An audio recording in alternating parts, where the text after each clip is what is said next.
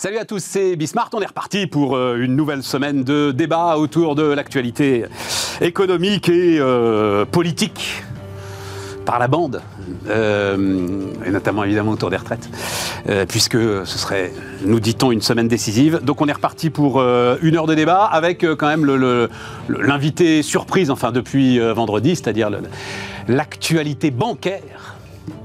Donc on va voir ça, on va démarrer avec ça d'ailleurs. C'est parti, c'est Bismart.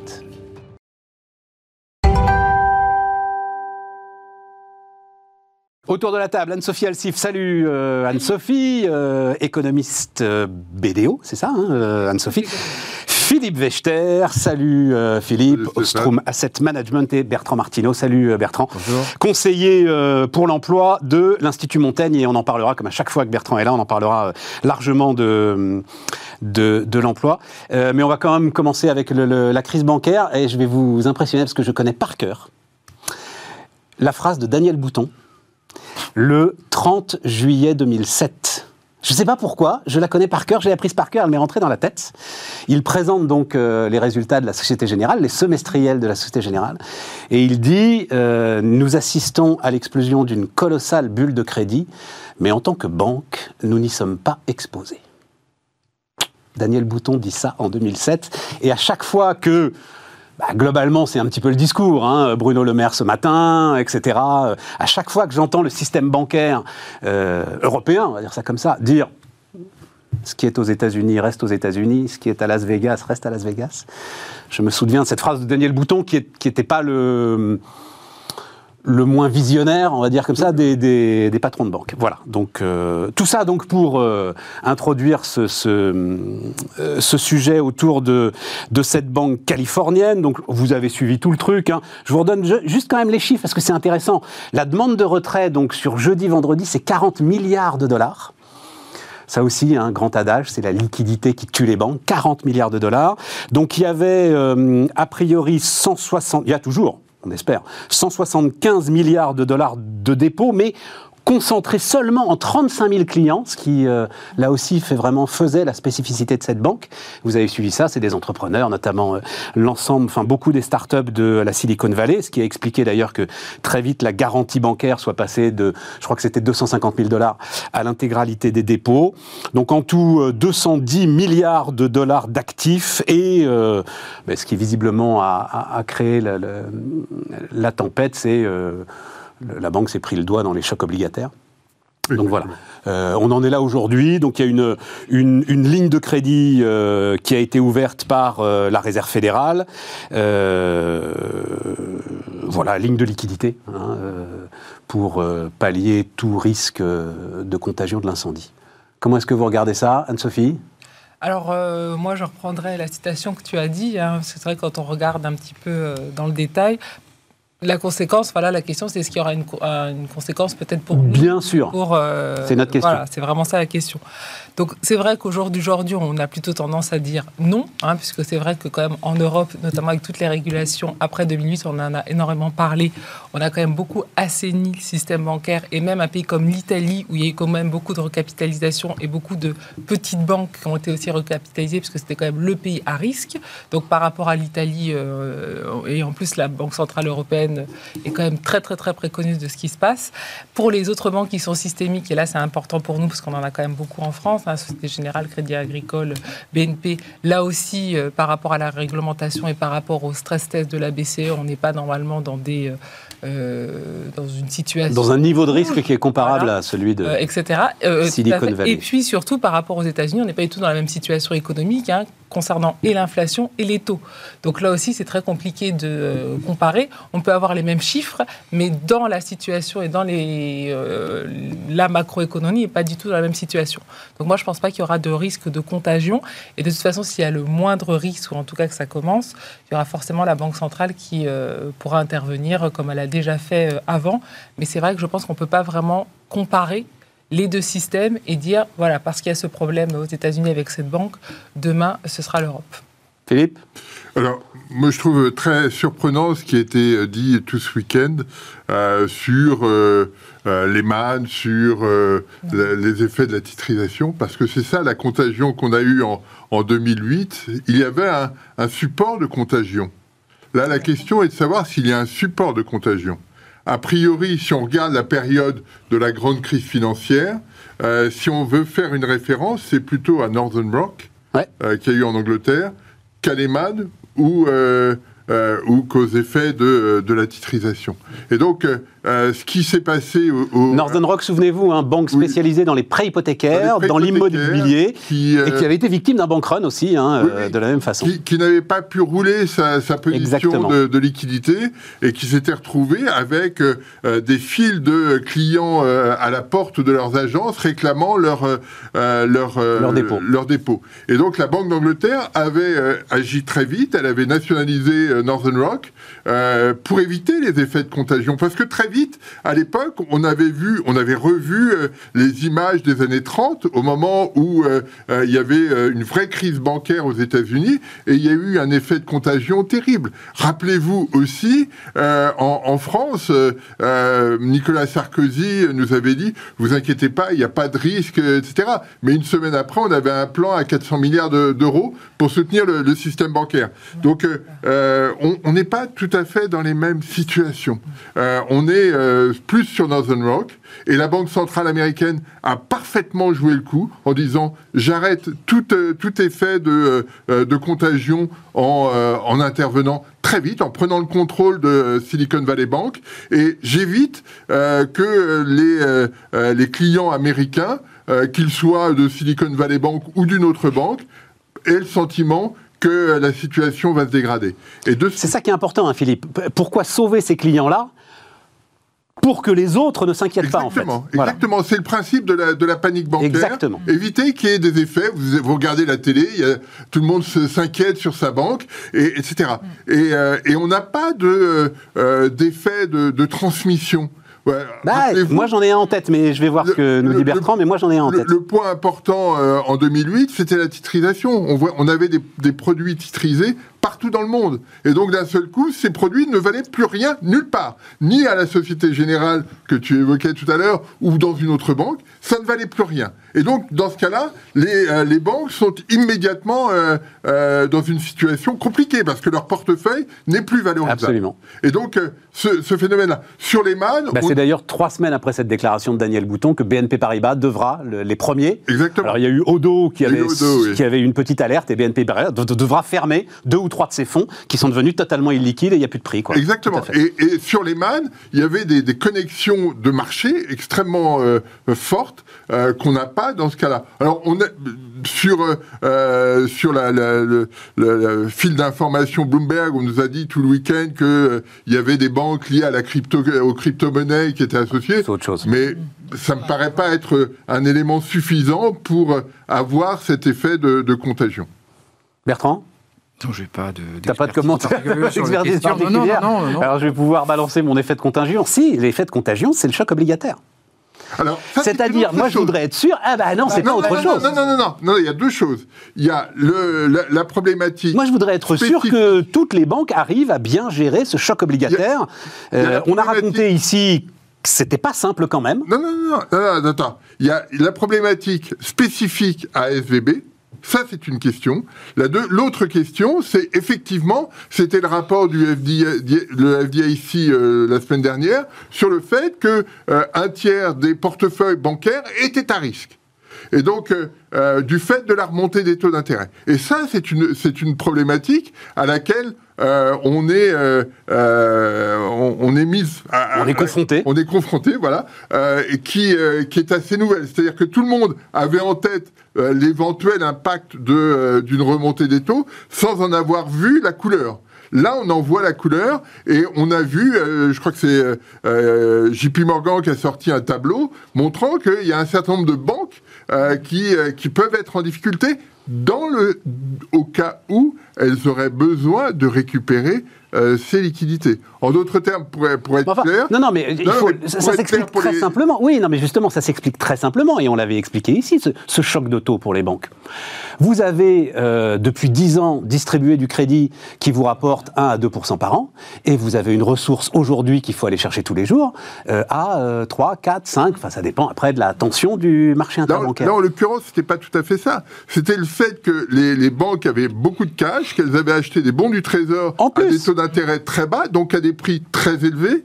Et donc là, les taux ayant remonté, les, les, prix ont chuté. Tout à fait. Et donc le portefeuille bancaire euh, s'est euh, dégradé de façon. Ça reste des sujets de refinancement qui sont ah, mais on, ultra est compliqués. On est ah, on est d'accord sur, ce, sur cet aspect-là, mais qui me paraît plus global mm. que euh, SVB en tant que tel. Mm. Voilà, c'était.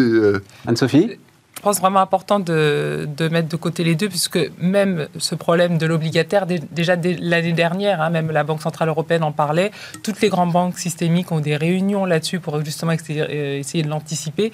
Et même dans les hausses de taux prévues par la Banque Centrale Européenne, ça a toujours été bien euh, dit hein, dans le discours, en lien avec la récession et en lien avec la situation de refinancement. Donc c'est vraiment quelque chose qui, depuis le début de la remontée des taux, est, on va dire, surveillé. Euh, D'accord, mais c'est pas parce que c'est sûr.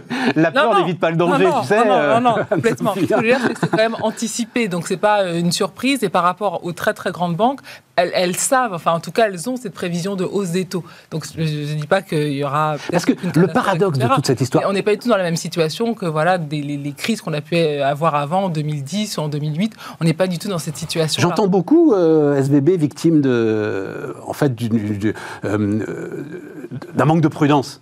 Mais c'est tout le contraire que de placer une partie de ses dépôts en bons du Trésor euh, américain à 10 ans, c'est en tout cas en Europe euh, ce que euh, la BCE nous demande de faire, enfin au-delà de nous demande d'ailleurs, ce que la régulation bancaire oblige d'une certaine manière les banques à faire. C'était un petit peu le cas depuis 2008, mais là ça va être... Oui, mais enfin voilà. Le problème d'inflation et le problème de récession, c'est pas... Quand on a besoin d'un actif sans risque, on prend des bons du Trésor. Et eh ben voilà. Américain. Et eh ben voilà. Et donc effectivement... Donc il y a peut-être là... c'est un effet... Le problème de la hausse des États-Unis n'est pas comparable à celle de, l'Europe. D'accord, je veux bien, je veux bien. Puis c'est beaucoup plus tôt. Euh, je veux bien. Avec des déclarations, euh, on baisse l'inflation quitte à sacrifier la croissance. Donc on n'est pas du tout sur, euh, sur le même... on a la même chose en Europe. Hein. Pas, pas, pas, ah, on n'est pas, si loin, quoi. on n'est pas loin. Hein. C'est là où la phrase de Daniel Bouton m'intéresse. C'est pas, pas dit exactement pareil, puisque voilà, on n'est pas un pays, on est 27. Souvenons-nous, hein, un truc très intéressant aussi dans le, dans le déclenchement de 2008, c'est, alors, tu as notamment avant Lehman la faillite de Bear Stearns, mm. qui n'est pas une banque d'affaires de taille comparable à Lehman, qui est racheté. C'est-à-dire, en fait, le truc est, empoisonné, vérolé, mais personne ne s'en rend compte, ou alors chacun pense encore qu'il va pouvoir en triompher, et elle est rachetée, Bear Stearns, par euh, une banque qui derrière va devoir le payer très très cher. Oui, mais à, l'époque, ce, qui est intéressant sur cette période, c'est qu'on a beaucoup parlé de Washington Mutual. Euh, parce que c'était la plus grosse faillite. Et ça a été racheté aussi, sans que ça rentre sur le marché. Euh, pareil pour Berstern. Et en fait, la, question qui s'est posée sur Lehman euh, était de savoir qui allait le racheter. Et Barclays était prêt à le racheter. Sauf que Barclays disait moi je veux bien racheter Lehman, mais dans les mêmes conditions que c'est JP Morgan qui avait racheté. Je sais plus justement c'est pour ça. Et, et, il me faut un véhicule particulier, etc. La Fed était d'accord, la Banque d'Angleterre ne l'était pas. Et donc Barclays a dit, puisque je ne peux pas le faire chez moi, je, n'y vais pas. Et donc la seule solution, c'était de mettre euh, les man en, défaut. Et donc euh, euh, là, la question est posée exactement de la même façon. Est-ce qu'on peut trouver une solution en interne plutôt que d'exposer cette, cette situation au, reste du monde? Et là, de ce point de vue-là, la Fed a très bien joué le coup. Oui, tout à fait. Maintenant. Hein, Absolument. Euh, et, donc, euh, la, question, a priori, ne se reposera pas façon Lehman. Et euh, Surtout, c'est pas du tout le même contexte. Ça, dernier point, dernier point quand même pour refermer ce, ce dossier vous croyez pas quand même que la, tu, disais toi-même euh, Anne-Sophie, de toute façon la BCE est là. Mm. La position est quand même compliquée. Ça n'a aucun rapport, mais ça me fait penser à ce qui se passe en ce moment, la fusion de, de l'IRSN et de l'ASN, tu vois. C'est-à-dire, tu es en même temps celui qui déclenche le truc en remontant tes taux d'intérêt et celui qui derrière amènera la, la lance à incendie.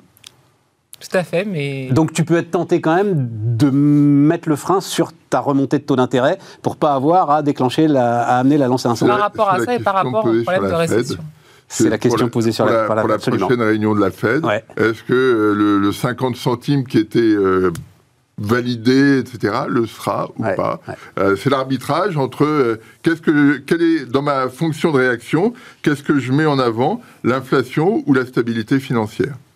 Mais le problème, c'est que tu as deux heures, Stéphane, pour le répondre. à, la, différence, quand même, que la, la, mais voilà, fédérale a le mandat du plein emploi, ce qui n'est pas le cas quand même de la BCE, qui est quand même très concentrée uniquement vraiment sur son mandat sur le taux d'inflation. Oui, mais elle a, elle, a, elle a, un mandat sur, euh, sur l'inflation, elle a un mandat sur la stabilité financière. Oui, tout à fait, mais elle n'a pas la mandat sur le plein emploi et sur les problèmes d'emploi.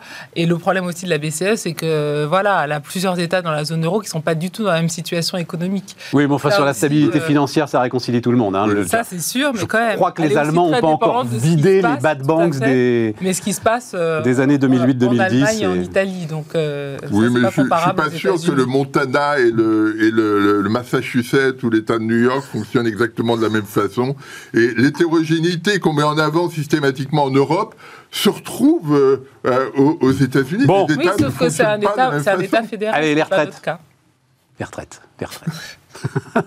et donc la dernière fois qu'on s'était vu avec Anne-Sophie, elle sortait de cette fameuse émission qui a fait vaciller, donc émission sur France Inter, Gabriel Zuckman s'appelle l'économiste. Michael, Michael Zuckman. Michael Zemmour. Un autre. Il y a aussi un Gabriel Zuckman. Oui, qui est de la même, je crois aussi, dans la même euh, obédience. Euh, et donc qui a, qui a quand même en partie euh, failli faire vaciller le truc avec cette fameuse retraite à, à 1200 euros. Bon, tiens, bah Bertrand, alors, dernière ligne droite, on vote ça jeudi, vendredi, peut-être un 49-3, on verra bien, et, et on parle d'autre chose? Le, scénario là devant lequel on est, en plus avec une assez faible participation des manifs euh, samedi, c'est bon bah voilà, l'affaire est pliée et on va pouvoir passer à autre chose. Bah oui, je crois qu'il y a eu les, vacances euh, entre les vacances qui ont quand même duré, euh, les vacances, toute, euh, toute zone euh, s'étale sur un mois quand même. Donc voilà, donc là, effectivement. C'est ça qui a tué le truc, tu crois? Ben je sais pas, je, je sais pas. Je pense que c'était plus facile de. Alors d'abord, c'était plus facile de mobiliser en janvier que, que, après les vacances probablement. Et puis je crois qu'il y, y, a une forme de, de, résignation. Mais le, scénario qui, qui se passe se ressemble quand même beaucoup à celui de 2010. On a oublié à quel point 2010 a été très très dur. Et le niveau de grève dans l'éducation nationale ou dans la RATP, la SNCF, a été très supérieur à 2010 à ce qu'il est aujourd'hui. On a tendance à oublier à chaque fois. Euh, voilà. Donc, ce qui s'est passé là jusqu'à présent. j'ai complètement oublié. Bah, voilà. Mais parce qu'il ciblait directement les régimes spéciaux aussi, 2010. Non, il concernait aussi les régimes spéciaux, euh, mais il ne ciblait pas davantage les régimes spéciaux qui ont été épargnés en 2010 aussi, enfin, sauf la 2010, c'est le passage à 62 ans. Oui, tout à fait. Voilà, c'est ça. Et de décalage de 50 euh, à 52 euh, pour la RATP ou les roulants de la SNCF, euh, etc. Enfin, tout a été décalé de, deux ans. et là, la seule chose qu'on fait, c'est que il y a, l'extinction des, régimes spéciaux pour, enfin, sauf les, fonctionnaires, le, le principal, l'extinction des régimes spéciaux pour les nouveaux entrants. voilà. Clause dite du grand. Et, alors, quand on a, alors c'est très amusant d'ailleurs parce que on se rend compte que non, c'est peut-être une explication de la ce qui se passe à SNCF et RATP, c'est que, en fait, SNCF et RATP sera très, très, très peu concerné en fait, par ces systèmes parce que euh, les, il y a deux curseurs qui sont importants dans cette affaire pour ces, régimes. C'est l'âge de départ à taux plein, de 57 ans. Ouais et on ne touchera pas, alors que la, logique aurait voulu le décaler. Voilà. Euh, voilà. Or, c'est justement cet âge-là qui est important. C'est pas l'âge minimum qui lui va être décalé parce qu'en fait ils ne partent pas à l'âge minimum parce qu'ils ont un, niveau de, retraite qui est, trop faible. Donc en fait les roulants ils partent aujourd'hui vers 56 euh, ans, 57 ans. Voilà. Et donc euh, parce qu'on est à la, quasiment à l'âge d'annulation de, la décote. Si on reportait l'âge de l'annulation de la décote, c'est absolument nucléaire. Donc ça c'est le premier paramètre, l'État n'y touche pas. L'État n'y touche pas, ça, donc ça change rien. Et le deuxième chose, c'est que la montée en puissance de la durée de cotisation, donc euh, Touraine, euh, peut se négocier discrètement par voie réglementaire. Donc, la durée de cotisation Touraine, c'était euh, un trimestre tous les trois ans, c'est ça Oui, jusqu'en 2035. Voilà. Et là, maintenant, la réforme, c'est 2027. Bah, peut-être que pour certains régimes spéciaux, ah, on n'est peut-être pas obligé d'aller jusqu'à... peut-être pas obligé d'accélérer, vous voyez. Et tout ça, ça peut se faire discrètement, calmement. Mm.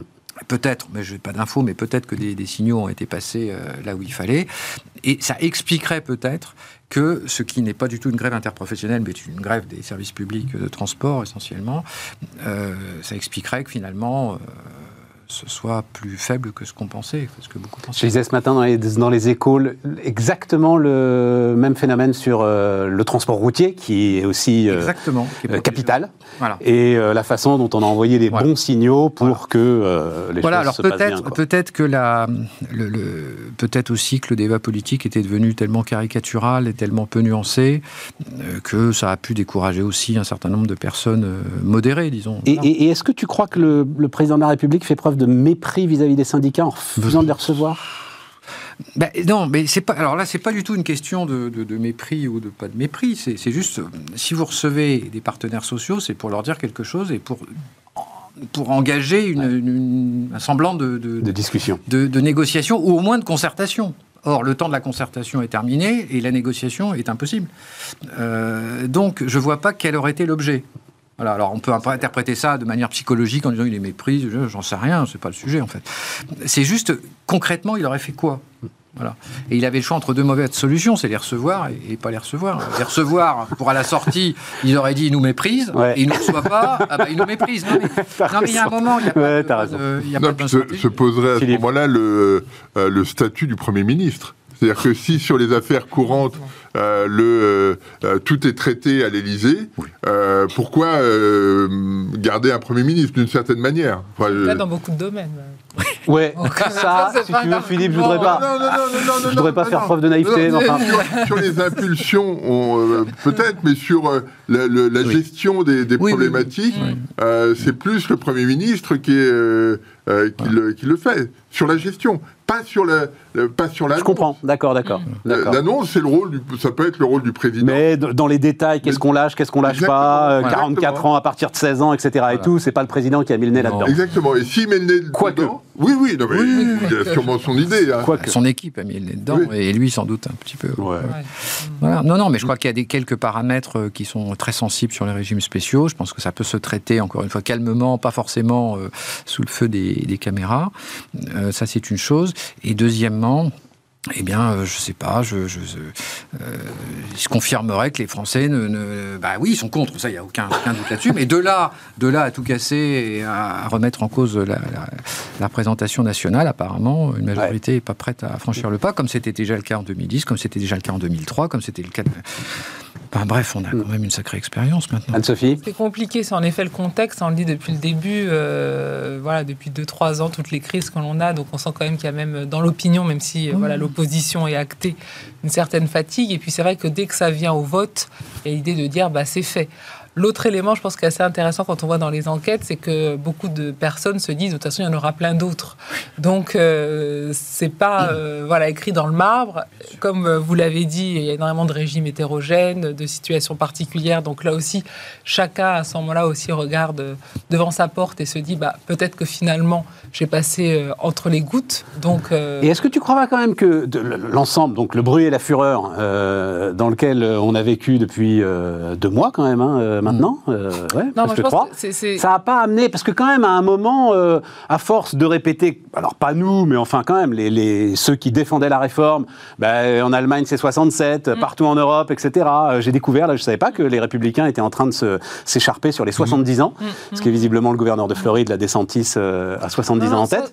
Et peut-être qu'à un moment ça percole un peu et que les gens se disent, ben, oui, non, mais c'est sûr qu'il y a un côté résignation. Euh, là, tout le monde l'a fait, etc. Mais bon, ça, ça peut être le cas pour plein d'autres sujets. Là, je pense que tu es assez spécifique. C'est aussi les syndicats qui, euh, là, étaient quand même unis ont vraiment montré qu'ils avaient un front commun et aussi surtout la position de la CFDT euh, qui normalement dans les réformes précédentes était quand même plutôt dans l'accompagnement. Donc là il y a vraiment l'idée je pense pour les syndicats de mettre un grand coup en disant regardez on est unis et vraiment euh, on enfin on, s'oppose à l'augmentation de l'âge de départ. Donc la question ça va être encore après. Moi ce que je trouve vraiment dommage c'est qu'on n'a pas utilisé ce débat pour vraiment parler justement de la place des syndicats euh, en France, hein, puisque dans beaucoup de pays européens le taux de syndicalisation est beaucoup plus élevé. Hein, peut-être on le rappellera aussi plus tard avec le MEDEF. Non, non, mais on peut, on peut, enchaîner. On peut enchaîner. Pourquoi Qu'est-ce que, tu voudrais Il y, a, il, y a, un dispositif, alors mis en place par Sarkozy d'ailleurs, d'élection. De, mhm. euh, enfin, c'est à nous d'aller y participer là, euh, à un moment. Non, le, le problème qu'il y a, c'est qu'en France, à mon sens, les syndicats sont beaucoup trop localisés, focalisés depuis des décennies sur des luttes pour des hausses de salaire uniquement là-dessus, vraiment des hausses de salaire. Pas sur comment on pense l'emploi globalement avec le vieillissement de la population et comment on aménage les postes et le travail en fonction de l'âge. Et quand on dit, ça c'est vrai que c'était un petit peu agaçant, euh, les Français sont feignants, pourquoi les autres veulent travailler plus, etc. C'est pas du tout ça le bon bout. C'est de voir que dans les pays du Nord, en effet, le taux de syndicalisation est beaucoup plus élevé et donc vous avez vraiment un accompagnement du travailleur tout au long de sa vie. C'est pas que pour le salaire, mais c'est aussi voilà pour qu'à 50, 60 ans, vous soyez plus dans certains emplois qui sont très très très compliqués. Et ça, il n'y a pas du tout cette réflexion. C'est normalement les syndicats dans ces pays-là qui le, qui le font. Et donc ça permet en effet d'avoir des gens qui ont euh, à la retraite trois fois moins d'arrêt de travail et qui sont beaucoup euh, bien plus en, bonne santé. Alors que nous, on a une productivité horaire énorme entre 25 et 55 ans et après, c'est fini, vous êtes mis de côté.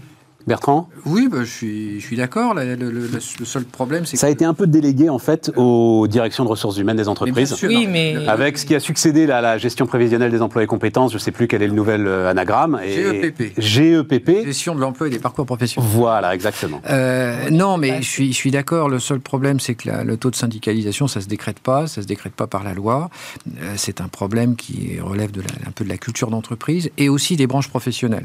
J'insiste sur ce sujet parce que les question de pénibilité. Et au passage, pas que de pénibilité physique. Je rappelle, euh, dans la dernière étude Montaigne que, que j'ai faite, que euh, un problème important dans un, dans un univers, dans un tertiaire, comme on est une civilisation, enfin une société, une économie tertiaire, c'est aussi la charge psychique, la charge mentale, le burn-out. Bon. Et ça ne concerne pas que les cadres. On peut être en burn-out à 35 heures, etc. Donc ça, c'est, on le dit dans l'étude Montaigne. Donc tout ça pour dire que toutes ces questions de, de charge mentale, de pénibilité physique, c'est des sujets de métier, et c'est souvent lié à des métiers cœur de branche c'est-à-dire des spécifiques à une branche. Et donc, euh, métier de coiffeur, bah, il n'y en a pas dans 50 branches, c'est pas interprofessionnel comme sujet. Le métier de déménageur, c'est pas interprofessionnel.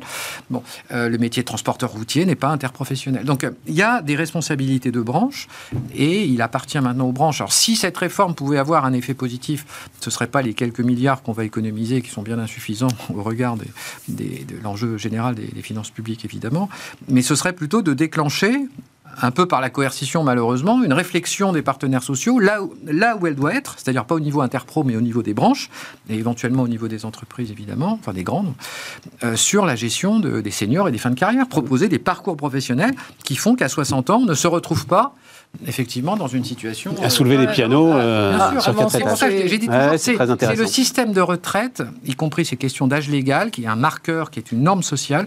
C'est le système de retraite qui décide qui est un senior et qui ne l'est pas. Si le système de retraite vous permet de partir à 57 ans, vous êtes un senior à 50 ans. Et donc, il ne faut pas s'étonner que les entreprises et les branches, dans ces conditions, n'entament aucune réflexion sur le sujet si, je me permets quand même, quand on compare et Rapide, après on fait la pause. Euh, sur, euh, sur les secteurs, bien sûr, il y a le poids des branches professionnelles, mais quand même, on voit que dans ces autres pays, cette question-là de la formation, on n'attend pas 50 ans, même 45 ans pour se la poser. C'est dès que vous rentrez dans la construction à 25 ans, on vous dit, bah voilà, oui, mais ça, c'est pas contradictoire avec ce que dit C'est pas contradictoire, mais c'est vrai que si on se focalise un peu là-dessus, c'est déjà trop tard. Oui, mais c'est pas la branche de la banque qui va se préoccuper euh, de la formation des déménageurs et qui fait qu'un déménageur. Voilà, il y a des sujet métier quand même. mais, à mon sens, c'est quand même que les syndicats sont trop spécialisés sur les hausses de salaire et pas sur les autres questions. Il y, a eu quelques papiers euh, théoriques sur la question il y a quelques années sur euh, quel est le niveau de négociation qu'on doit avoir ah. entre syndicats et gouvernement. Hmm. Soit on est à un niveau très global, c'est le cas des pays nordiques mm. où euh, il y a un accord et, là, euh, euh, effectivement, on le, regarde aujourd'hui, mais les accords sur la flexicurité, ça date de la fin du 19e siècle. Hein, c'est pas quelque chose de récent. Et, donc ça, c'était plutôt efficace. Et les négociations, comme le disait Bertrand, à un niveau local mm. de l'entreprise, étaient efficaces. Et, et en fait, en France, on se situe tout le temps entre les deux. C'est-à-dire qu'on est, on est ni sur une négociation globale qui pourrait permettre de penser euh, euh, euh, le, le, le, travail au sens global, ni à l'échelle purement locale de l'entreprise pour penser, voilà, je, on est dans une entreprise, comment on gère les choses. Et pourtant, on a les outils pour le faire, là. Alors, c'est quoi? Parce que je suis perdu dans les réformes. C'est El Khomri, c'est la réforme El Khomri qui oui, alors la réforme elle, crée le contrat d'entreprise. Non, elle inverse la hiérarchie des normes, en particulier pour toutes les questions relatives au temps de travail. Et ensuite, elle a été généralisée par les ordonnances Macron de, 2017. Donc aujourd'hui, tous ces métiers-là peuvent effectivement, euh, tous ces, sujets-là peuvent se traiter au niveau de l'entreprise.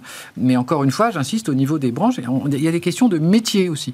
Et les questions de métier ne se traitent pas qu'au niveau des entreprises. Il y a des questions de grille de classification qui, là, s'imposent, continuent de s'imposer aux entreprises. Et puis, il y a éventuellement des ressources financières en termes de formation professionnelle qui doivent être dégagés aussi au niveau des, au niveau des branches, le cas échéant. Les outils juridiques existent, il suffit de s'en emparer. Philippe, tu voulais ajouter un truc? Non, mais c'est toujours cette, cette, même question de savoir comment, euh, euh, comment on s'ajuste à un choc. Moi, j'ai toujours ça en tête. Quand on regarde le marché du travail français, on s'ajuste sur les vieux et sur les jeunes. Ben voilà. Et ceux qui sont en emploi sont protégés. Bah oui. C'est ça le, fonctionnement du, marché du travail. Alors, la, difficulté, c'est d'ouvrir un peu sur les vieux, d'ouvrir un peu sur les jeunes. Alors, il y a eu les alternants sur les jeunes, ça, joue fortement, mais maintenant, il faut ouvrir sur euh, les, plus de 55 ans et voir comment euh, ils peuvent être inscrits dans, la dynamique du marché du travail.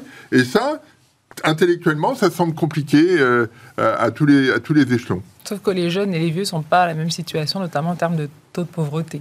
Oui, oui, oui, mais c'est d'autres, c'est une autre question. Mm. Ben on pourra, on va, ben justement, on va pouvoir enchaîner sur le, la dynamique de l'emploi dans un instant.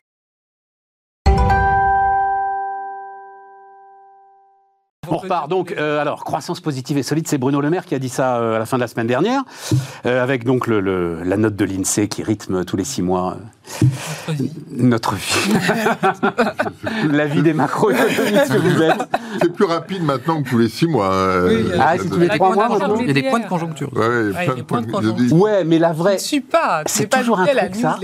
C'était c'était Emmanuel Le Chip qui m'avait expliqué ça, qui m'avait dit parce que le, pourquoi les perspectives à six mois toujours de l'INSEE, c'est pour éviter d'être en porte-à-faux quand même, même si l'INSEE est totalement indépendante évidemment, mm. mais être en porte-à-faux avec les prévisions budgétaires. Mm. Euh, si tu sors la prévision budgétaire et que tu as le chiffre de l'INSEE sur l'année qui ne dit pas la même chose. Il y a cet aspect-là, mais il y a aussi le fait que l'essentiel des prévisions sont faites sur la base d'enquêtes de conjoncture. C'est quand même difficile de les utiliser pour. Euh, avec, enfin, il faudrait utiliser des modèles vraiment pour aller plus loin. Écoute, le corps nous parle de 2035, si tu veux, en termes. Oui, mais c'est pas de la modèle, c'est la projection. c'est de la projection, là. La pas de la projection. on a quand même un ministre qui nous dit en 2035, on aura un milliard près. Je sais, non, 200 millions d'euros. il 200 millions. 200 millions d'euros 2035. Ah, c'est bon. Oh, le mec, en même temps. On n'est pas sur la même problématique parce que 2035, si je suis ministre de l'économie, c'est loin si on parle des, euh, 9 mois, ah euh, c'est euh, ça m'oblige à intervenir. Je vais te dire par rapport à, l'époque où euh, je suis, on suivait ça comme le lait sur le feu, je trouve qu'on a gagné un tout petit peu le, le, le, le post-Covid. On était hyper réactif sur 0,1 point de croissance en plus ou en moins. À chaque fois, tu sortais ta règle à calcul pour savoir ça va planter de 10 milliards, ah, les prévisions budgétaires, machin. C'était ridicule. Et j'ai l'impression qu'on en est un peu sorti. L'incertitude et, la série de chocs qu'on a traversé. Et la guerre depuis. Oui, il y a eu le Covid, il y a eu la guerre, etc. Machin, et donc on est tombé, on plonge à moins 8, on remonte à plus 6. voilà. Voilà, là on parle de trucs un peu sérieux. La seule chose qui continue à augmenter toujours, toujours, toujours, c'est la dette. Voilà. Tout, le reste fluctue. On n'aura pas le temps d'en parler, je crois, euh, aujourd'hui, euh, Bertrand. Mais effectivement. Puis quand c'est Pierre Moscovici qui s'inquiète, Là, à chaque fois, moi, je... Elle est dans son rôle aussi. Vous, mettez, vous mettez n'importe qui à la tête de la tour des, cours des comptes. C'est normal. normal. Si lui ne s'inquiète pas, t'as raison, t'as raison. Voilà. Euh, donc. Mais il a bien contribué quand même. Euh, à son, son temps, il a, il a alimenté la machine. Oui. Enfin, c'est lui, oui. Enfin, c'est lui qui prononcera le bol fiscal. Hein, c'est Moscovici. Oui qui fait le, ah la vraie grosse cassure et le début de la ah, politique de l'offre. Ah, bah quand même, ah, oui, oui, tu vois. C'était l'été 2012 euh, ou 2013 Puis à ce moment-là, on a beaucoup reproché à François Hollande d'avoir beaucoup augmenté les impôts en très peu de temps pour justement baisser le déficit. Donc ne soyons pas contradictoires.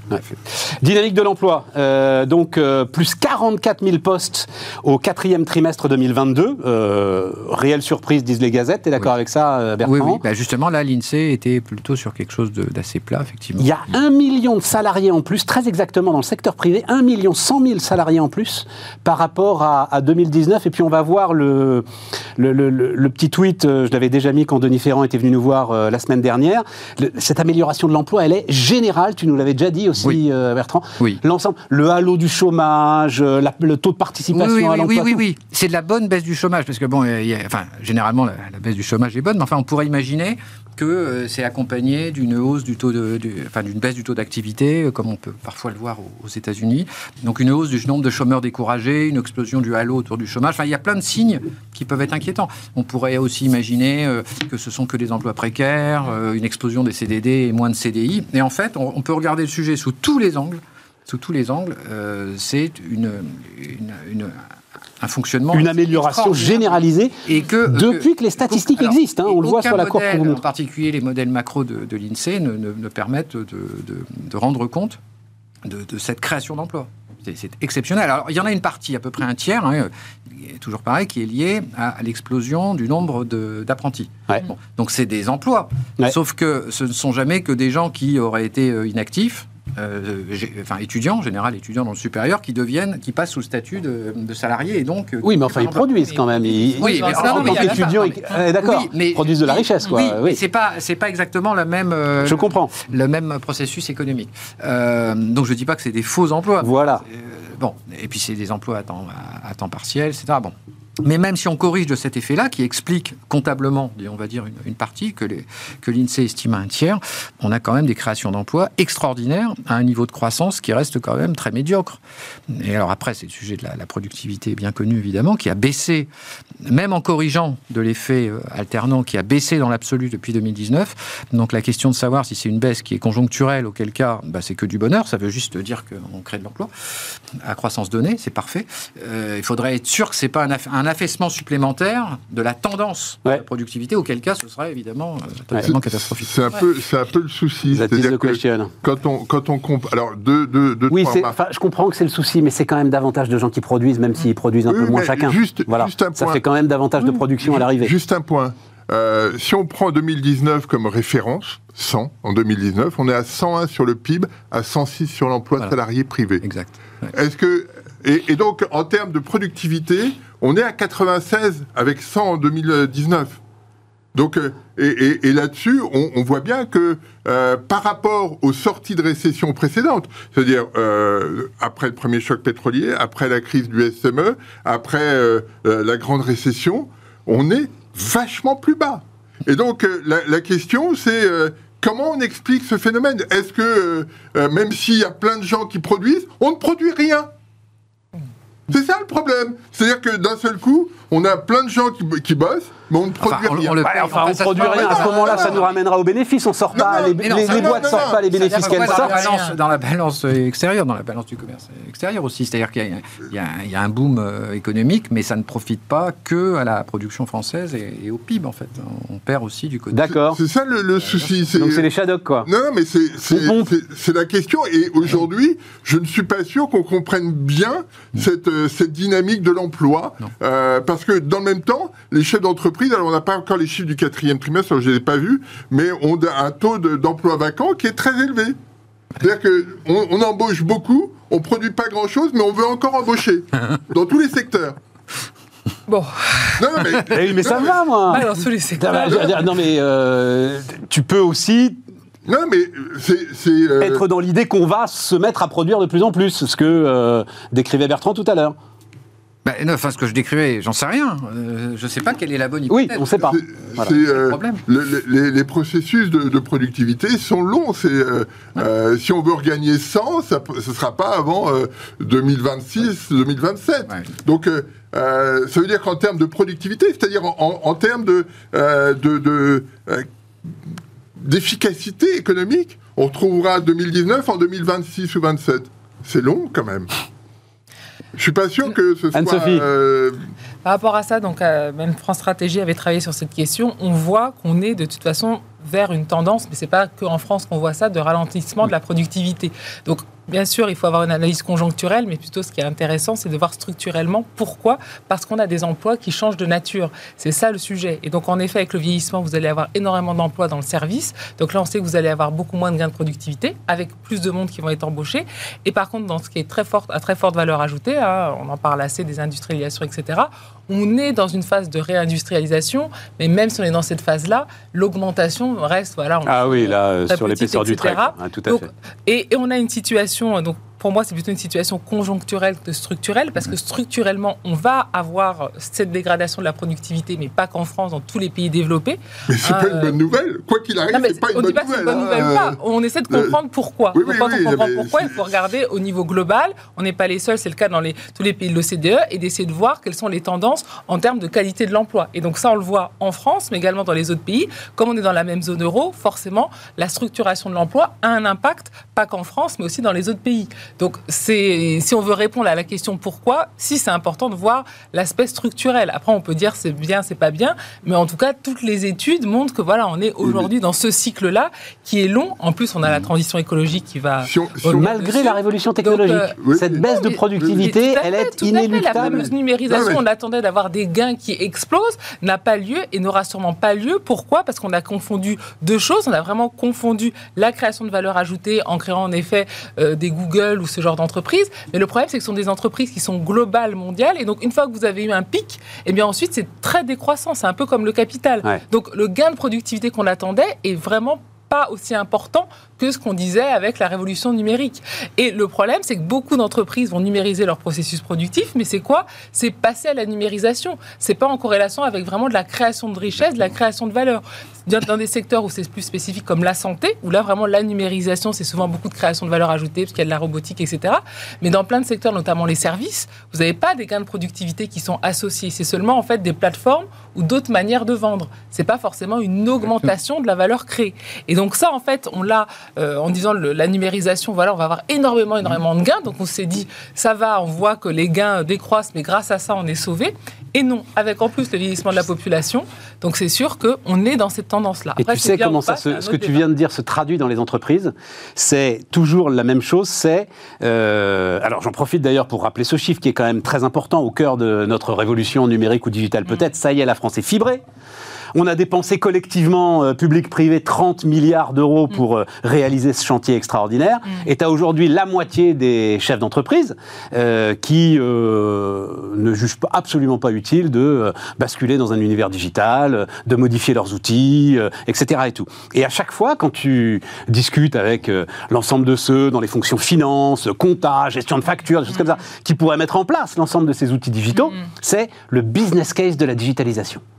Je sais combien ça me coûte mm. d'acheter le logiciel, de prendre un abonnement supplémentaire pour avoir davantage de débit, etc. Combien ça va me rapporter? Mm. Et en fait, tu n'as jamais la réponse à cette question. Tout à fait. Euh, notamment pour les fonctions support, mhm. pour le RH, pour avoir un meilleur suivi dans son... Combien ça va me rapporter mhm. En fait, t'en sais rien, tu es complètement dans l'immatériel. Et donc, c'est des chefs d'entreprise qui, à un moment, décident de prendre le pari ou pas de le faire. Mais c'est vrai qu'en termes de, business case, de rentabilité de l'investissement des capitaux employés, comme on dit, euh, mhm. tu as beaucoup de mal, en fait, à définir ce truc. vas-y, vas-y, Philippe. Une remarque sur... Il y a deux choses. Euh, effectivement, euh, on, on, passe, on change de job, etc. Mais quand on compare, là, dans le cycle, euh, la France, l'Allemagne, les États-Unis, le Japon, on est très en dessous de tout le monde. Hein. C'est pas, c'est pas, nous Français ou nous Européens Nous Français. Nous Français. Il y, a, il y a un côté spécifique à la France euh, qui, euh, qui, pose, qui pose une vraie question. la productivité horaire. On n'en rate pas une. oui, les mêmes causes produisent les mêmes effets, c'est ça que tu allais dire. L'autre point, c'est que euh, on se focalise toujours sur les, les, la productivité en se disant il faut aller vers les entreprises à forte valeur ajoutée, etc c'est pas ce qui génère le plus euh, de, de, gains de productivité aujourd'hui. De productivité, etc. Il y avait un papier de Krugman il y a très longtemps là-dessus. Je pense que c'est toujours vrai. C'est encore euh, dans le bâtiment qu'on va gagner. On se euh, focalise sur des sur des trucs en se disant là ça va être génial et bon. Et, et l'autre point quand même, parce que tu évoquais tes business case, ouais. c'est la, la, la, réponse de, de Robert Gordon qui est de dire euh, dans les euh, innovations, etc., qu'est-ce que ça t'apporte en termes de bien-être? Et, donc, euh, quand, à titre particulier... Entre l'iPhone et l'eau courante, qu'est-ce que vous choisissez? Exactement, ou le frigidaire. Moi, je, ah, moi, je l'avais avec l'eau courante. Oh, le frigidaire, ça marche même aussi. Pour même pour l'entreprise, qu'est-ce que ça va... Mais évidemment. ça change? Mais évidemment. Et, et, donc, cette, cette question-là, tant qu'on n'a pas le sentiment que ça va être le jour et la nuit, quand on change de, quand on a découvert le frigidaire, c'était le jour et la nuit. Euh, L'iPhone, c'est bien, euh, mais c'est. Euh, oui, mais regarde, Philippe. Alors, quand on a lancé Bismart, je me souviens très bien, hein, donc juin 2020. c'est l'une des premières images que je projette, c'est la une de The Economist, Roaring Twenties. Et The Economist, donc c'était la sortie du confinement, et The Economist fait le parallèle entre l'électricité et la révolution numérique. Et dit, en gros, euh, invention de l'électricité, allez, 1880 pour la faire vite, le temps que ça se diffuse et que ça y est, et au début, il y a cette idée que oui, on a les machines électriques, mais en fait, on produit exactement comme avec la machine à vapeur, on n'a pas changé, l'électricité n'est pas diffusée partout dans l'atelier. Des décennies. Et en fait, c'est 1920 euh, que là, c'est l'explosion de l'électricité. Et il faisait le parallèle. 1980, bon voilà, l'informatique commence à se diffuser. Et, pensait-il, 2020, tu as une vraie explosion de la création de valeur digitale. C'est la dynamique de, comment il s'appelle, Björn Nilsson, enfin c'est un nom euh, un peu compliqué à, prononcer, euh, qui est à Stanford, qui a fait des, des, bouquins avec euh, McAfee, etc., en disant, jusqu'à présent, euh, on n'est pas sur la question exacte de l'électricité, mais on a développé des innovations qui ne sont pas toutes cohérentes exactement, les unes avec les Exactement. Et à un moment donné, on va avoir une convergence des... des, et à un moment donné, tu as le Fordisme. Et à un moment donné, ça transforme le processus de production. Donc, euh, euh, Björn Nilsson disait, il n'y a pas encore très longtemps, on, arrive peut-être à cette phase-là. Mais ça fait un petit moment qu'il travaille sur la question et, et la question, c'est est-ce qu'on le voit maintenant? Est-ce qu'on le voit en 2025 ou en 2030 La grande question, c'est est-ce que le télétravail, c'est l'équivalent du Fordisme? Est-ce que ce truc, ah oui, mais qu'on prend à la légère, mais quand tu le regardes, qui supprime les temps de transport, qui organise complètement différemment l'entreprise, qui va mmh. euh, faire gagner beaucoup de temps, et on l'a déjà vu, ça y est, mmh. c'est fait, en réunion, etc., etc., etc. Aujourd'hui, ça se voit pas dans les chiffres de la. Eh oui, mais ça prend un peu de temps. Mmh. Euh, oui. Et puis, je j'en sais rien, parce qu'il faut que ça s'organise. C'est exactement comme Ford qui transforme l'usine. C'est une transformation complète managériale. La hein. productivité tu, tu, faisais, référence à, Denis euh, Ferrand tout à l'heure euh, sur son graphique, etc. Mm. Il a sorti un autre graphique intéressant en faisant référence à un propos de, Robert Solo en 87 qui disait les, ordinateurs sont partout sauf dans les statistiques. Et lui, il dit bah, regardons l'emploi, la qualification de l'emploi, elle est bien meilleure aujourd'hui qu'il y a 10 ans, et pour autant, on a, ça ne génère pas plus de productivité. Eh Et donc, euh, il y, a une vraie... Euh, Parce qu'il y a des phénomènes euh, macro qui sont beaucoup plus importants que ces transitions-là, qui sont en effet le vieillissement de la population, et ça, c'est pas euh, juste euh, en France, hein, c'est vraiment une tendance globale, et le fait qu'en effet, la numérisation, même si elle a lieu, même si elle est importante, même si elle est aussi importante qu'on aimerait, elle ne créera pas ces gains de productivité-là, parce que quand vous voyez comment, comment la valeur ajoutée est répartie dans les secteurs, on le voit de l'INSEE, eh bien, vous n'avez pas et vous n'aurez pas les hausses de productivité qu'on attendait. C'est difficile à dire, mais euh, c'est vrai. Et voilà nos marteaux-piqueurs très productifs sur l'immobilier parisien qui reviennent agrémenter les dernières dix minutes de ce débat. J'avais mis des, tonnes de sujets, mais ah. non, quand même, euh, Bertrand, parce qu'il euh, n'y a pas beaucoup de gens qui sont capables d'en parler. Toi, oui. Le MEDEF, là, c'est parce que euh, donc la campagne pour la succession de Route Bézieux est lancée. Et, et, je me disais, on est sorti du fracas, là, pour le coup, totalement.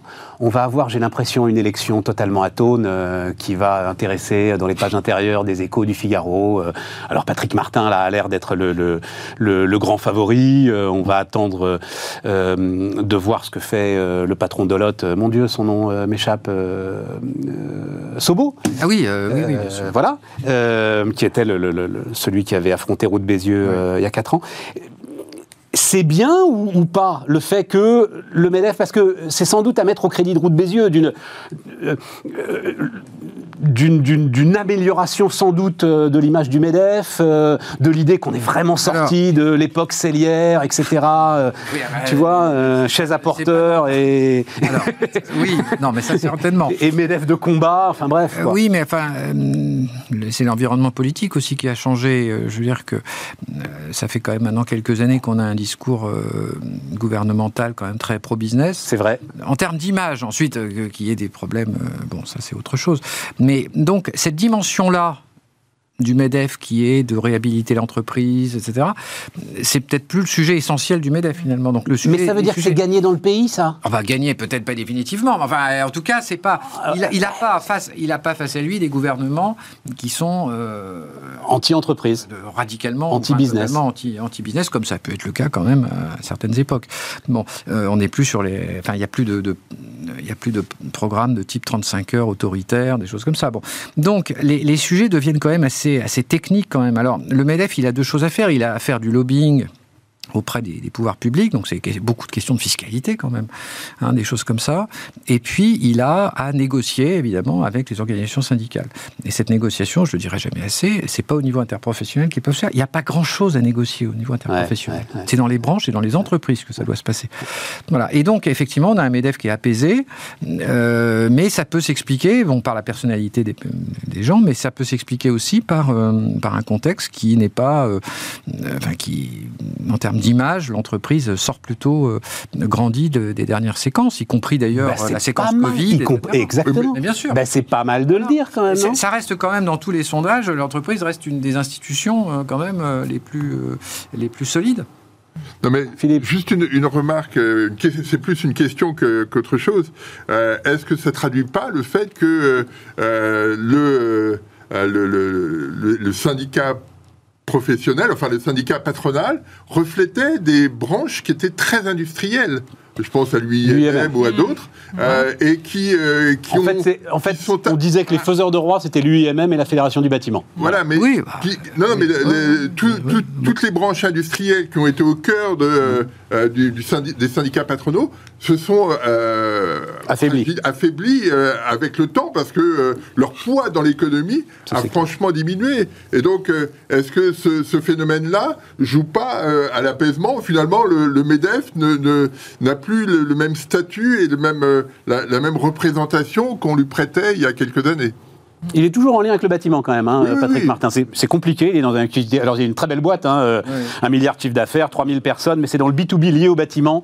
C'est sur de la location de matériel de seconde œuvre, je crois. Enfin bon, on est vraiment dans une euh, sacrée niche.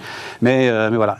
Anne-Sophie, comment est-ce que tu vois le truc? Juste Parce qu'il a donné une interview au Figaro, il dit important dans un pays inflammable d'incarner une forme de stabilité et de sérénité. Mm. Cela contraste avec l'atmosphère inutilement électrique. Là-dessus, je suis pas d'accord avec lui, mais bon, l'atmosphère inutilement électrique qui est aujourd'hui celle du Parlement.